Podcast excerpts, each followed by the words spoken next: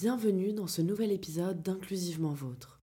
Inclusivement Vôtre, c'est le podcast qui envisage la culture d'entreprise comme un pilier stratégique du développement des organisations, avec un prisme diversité et inclusion. Je m'appelle Laura Driancourt et je suis l'hôte de ce podcast créé et produit par Projet Adelphité, l'agence de conseil et stratégie en diversité et inclusion qui propose une approche multidimensionnelle pour mettre ce sujet au cœur de la performance des organisations. Bonne écoute Épisode 23 Martine Delvaux Le fonctionnement des Boys Club. Dans la première partie de notre échange avec Martine Delvaux, professeuse de littérature et écrivaine, nous avons parlé de la place accordée aux femmes dans l'entre-soi masculin. Dans cette deuxième partie, nous approfondissons la notion de Boys Club. Cela nous permet d'expliquer comment le Boys Club se traduit dans les entreprises, dans les clubs privés, via le harcèlement psychologique et une figure d'autorité qui a le droit d'être toxique tant que c'est un homme blanc. Comme euh, on est sélectionné, c'est utilisé comme un gage de non mais on n'est pas sexiste, regardez, il y a une femme dans l'équipe. Je suppose potentiellement que ce concept est aussi hein, au Québec. En France, on appelle ça la tokenisation, être utilisé comme un token de non-sexisme. Et en plus, donc retourner contre les autres femmes au passage, en plus de diviser, mais ça se retourne aussi contre elle, parce que regarde, elle, elle y est arrivée, pourquoi toi, tu n'y arrives pas? Alors qu'en vrai, on n'accorde qu'une seule place. La token aussi, qu'il s'agisse d'une femme ou qu'il s'agisse d'une personne noire ou peu mm. importe, hein, mais la place de cette tokenisation, bien souvent, la personne qui a été choisie, elle va aussi être lynchée. Elle va aussi être mise à l'écart. C'est-à-dire qu'on choisit une femme, par exemple, on peut même choisir une femme noire, une femme lesbienne, une femme handicapée, mais cette personne va occuper un rôle et aussi rapidement, on va la déloger. Donc, il faut pas oublier non plus que ce rôle ne reste pas souvent ces femmes-là perdent leur place. Et elles vont la perdre parce qu'elles vont être accusées de harcèlement psychologique. En ce moment, c'est vraiment l'accusation euh, qui est très à la mode. Donc là, il faut l'analyser. Dans certains cas, peut-être que de fait, il y a des femmes qui abusent de leur pouvoir, mais Dieu sait que depuis des millénaires, les hommes abusent de leur pouvoir et ils perdent pas leur boulot. Donc, il, y a, un truc un peu curieux. C'est ce que j'allais dire, c'est que potentiellement, elles vont déployer le même comportement que des hommes. Exact. Mais comme ce sont des femmes et qu'on ne tolère pas qu'elles exercent un pouvoir, on va dire que c'est du harcèlement psychologique, alors que de la part d'un homme, c'est accepter, se tolérer, parce qu'on attend lui. Alors qu'en fait, c'est aussi du harcèlement psychologique. Ouais. Mais comme c'est un homme, il a le droit d'exercer son pouvoir de façon violente, alors qu'une femme n'a pas le droit de le faire. Alors qu'en vrai, l'idée que les femmes utilisent plus le harcèlement psychologique que d'autres types de harcèlement, je suis pas convaincue. Enfin, en tout cas, dans les entreprises et même dans la plupart des lieux, je suis pas convaincue qu'il y ait une plus grande proportion pour les femmes et qu'en fait les hommes l'utilisent à même hauteur, juste c'est accepté parce que en tant qu'hommes, ils sont censés pouvoir exercer leur pouvoir de la façon dont ils l'entendent. On met une femme au pouvoir, alors on s'attend à ce qu'elle fonctionne comme une femme. Il faudrait qu'elle reconduise la douceur, une voix très peu animée, surtout pas de colère, peut-être des larmes, une grande empathie. Donc, ça devrait être la maman, en fait, ou la psy de tous les employés, mais elle pourrait pas faire œuvre d'autorité. Mais pire encore, c'est qu'on n'interroge pas la culture d'entreprise. Mm. On exclut ces femmes sous prétexte qu'elles sont psychologiquement harcelantes et à la place, on va reconduire un homme qui, lui, va l'être, mais ça va faire figure d'autorité il sera jamais accusé de harcèlement, au lieu d'interroger une culture d'entreprise qui justement carbure au harcèlement psychologique. Et qui le permet complet, mais dans la mesure où c'est un homme. Oui, si c'est un homme, ça passe parce que c'est ce qu'on attend de lui.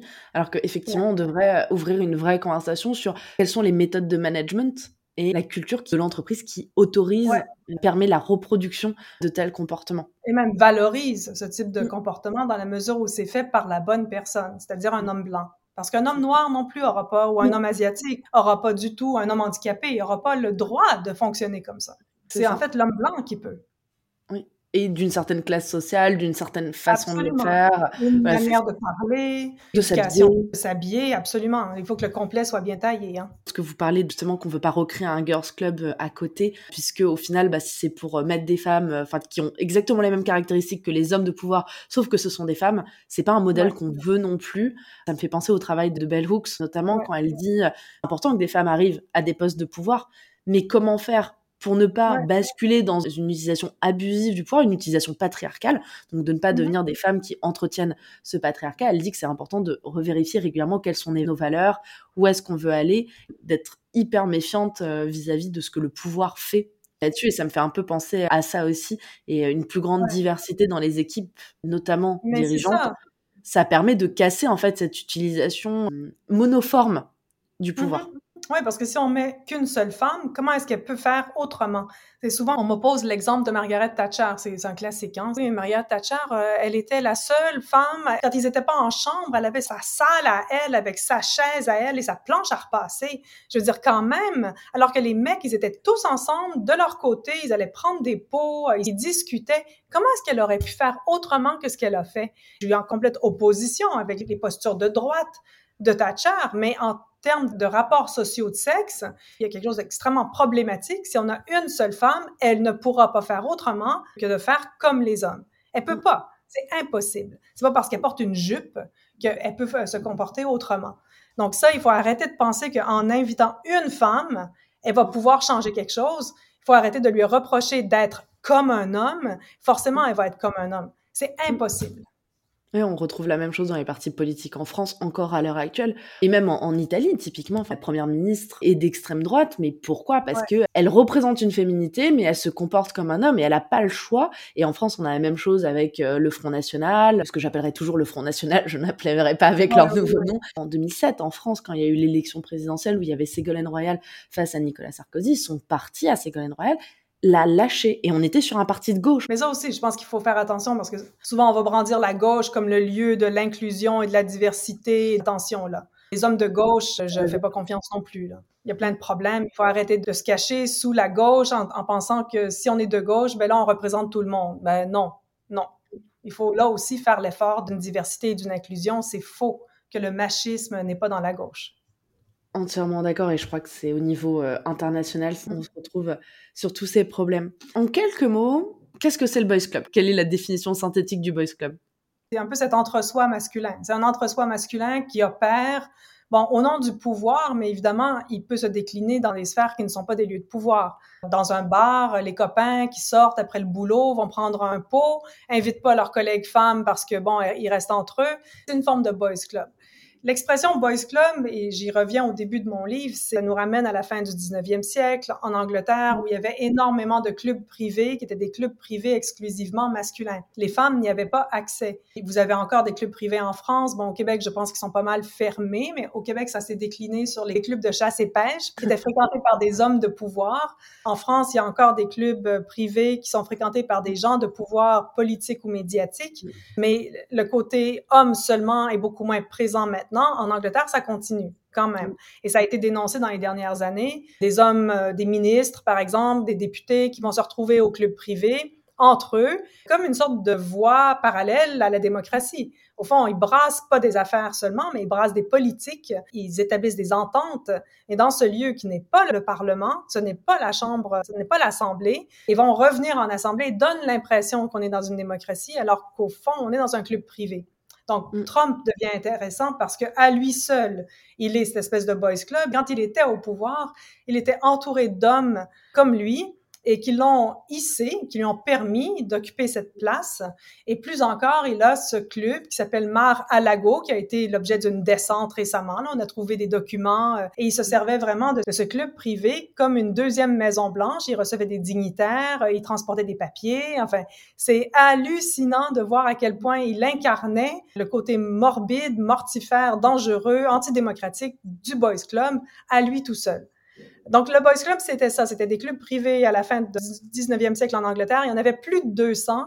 Il y avait des listes d'attente à l'infini. Et on comprend que les historiennes pointent que s'il y a une, telle euh, domination du Boys Club, c'est parce que à l'intérieur de l'espace domestique, dans la maison, dans la demeure bourgeoise, c'est la femme qui tout d'un coup occupe le pouvoir, bon, un pouvoir tout relatif parce qu'elle est vraiment en charge de l'économie domestique, si on veut, mais il reste que ça donne l'impression que l'homme n'y a pas sa place. Et donc, on crée ces clubs privés comme une deuxième maison où là, ils se retrouvent entre eux. Ils peuvent y dormir, ils peuvent se laver, parfois il y a des piscines. S'il y a une piscine, ils peuvent s'y baigner nus. Et les femmes sont présente sous la forme de peintures, de tableaux ou de sculptures qui sont sur les murs, qui sont dans les lieux.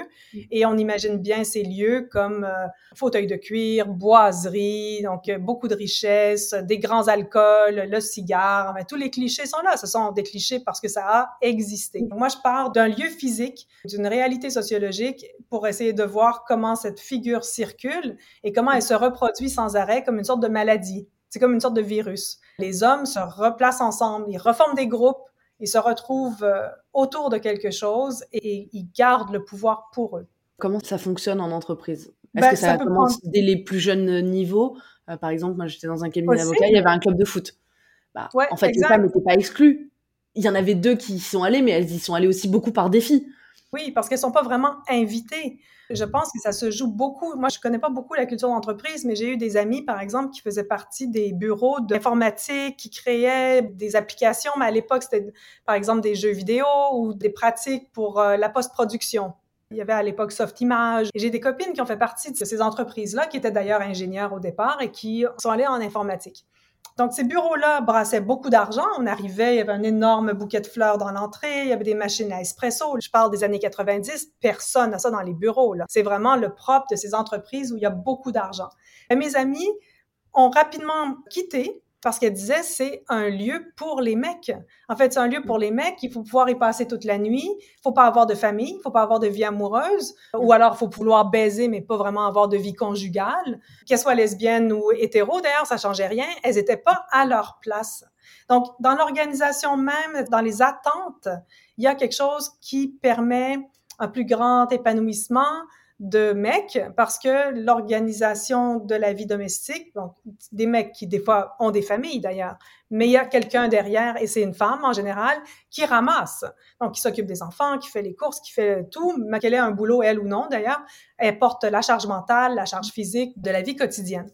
Donc, il y a ça, puis il y a toutes les activités qui sont à l'extérieur. Donc, comme vous disiez, un club de foot, aller prendre un verre, euh, jouer au golf. Mon Dieu, jouer au golf, c'est comme la pratique en Amérique du Nord. Ils vont au golf, après ils vont au sauna, et puis là, ils prennent un verre, et puis entre eux, ils sont nus en plus. Donc, il y a comme un homo-érotisme aussi qui exclut les femmes. Ils vont vouloir draguer leurs collègues. Donc, ça, c'est une autre manière de les exclure. Donc, si on vous drague et que vous n'êtes pas intéressé, mais qu'est-ce que vous faites? Vous y allez pas, vous partez. Donc, d'une part, on drague les femmes, on les exclut. Quand c'est pas carrément être sexiste puis carrément mal les traiter, les harceler euh, sexuellement. Et puis d'autre part, on crée ce lieu homo-érotique où les hommes se retrouvent entre eux en toute sécurité sans crainte d'être accusés d'être homosexuels parce que mon Dieu, ce serait donc terrible. En même temps, ils restent entre eux et puis ils continuent à brasser des affaires parce que c'est faux qu'ils vont parler d'autre chose que du boulot. Donc c'est comme si le boulot continuait mais il continue sans une portion de l'équipe.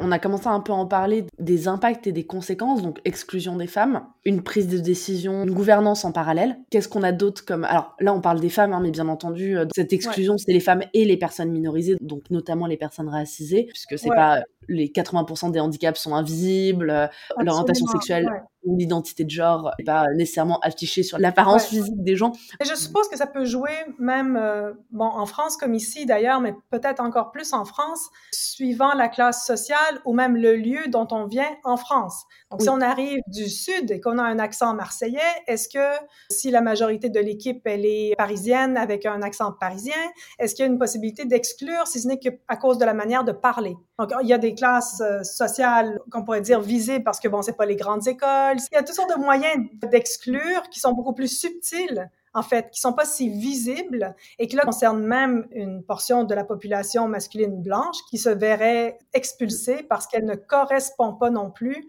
cette image du succès. Je lisais un témoignage euh, d'un homme, pour le coup racisé, mais c'était surtout lié à sa classe sociale, parce qu'il avait grandi en quartier mhm. défavorisé. Lui, il était avocat, et qu'en cabinet d'avocat, il avait été mis de côté parce qu'il n'avait pas les bonnes marques de costume. C'est aussi un marqueur social très marqué. Alors, pour le coup, moi, j'étais avocate et j'ai pas eu de témoignage directement où je peux pas dire telle structure c'était comme ça. Moi, dans les cabinets où j'ai été, euh, il n'y a jamais eu de problème sur les marques ou alors ça m'est jamais remonté aux oreilles. mais ça ne me surprend absolument pas qu'on attende le costume justement. C'est dans le sens uniforme et qu'il y a une marque spécifique à avoir ou certaines marques qui sont acceptées, d'autres rejetées parce que c'est pas le bon marqueur de classe sociale.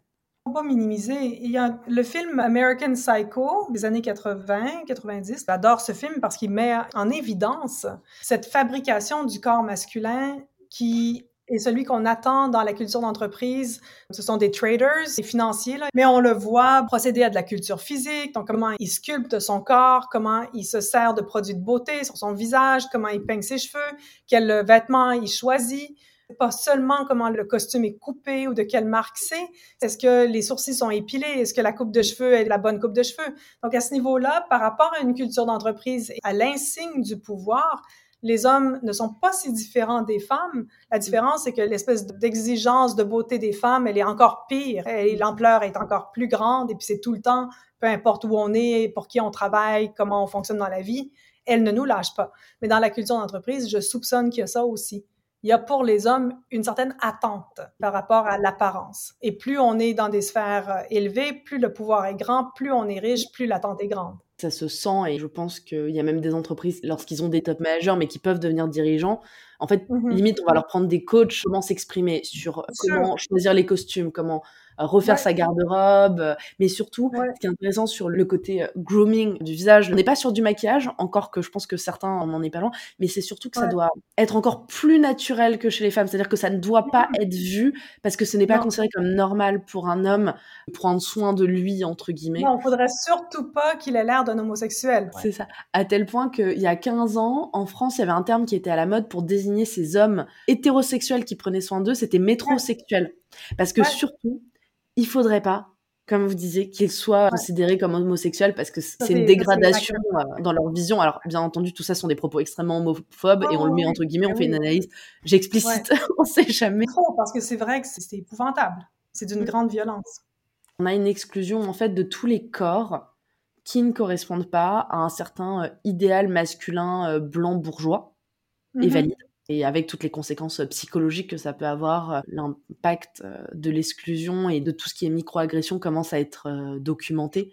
Alors les microagressions, ça reste laborieux, en tout cas en France, mais l'impact de l'exclusion, on commence à savoir le mesurer en impact psychologique, financier et de vie en général.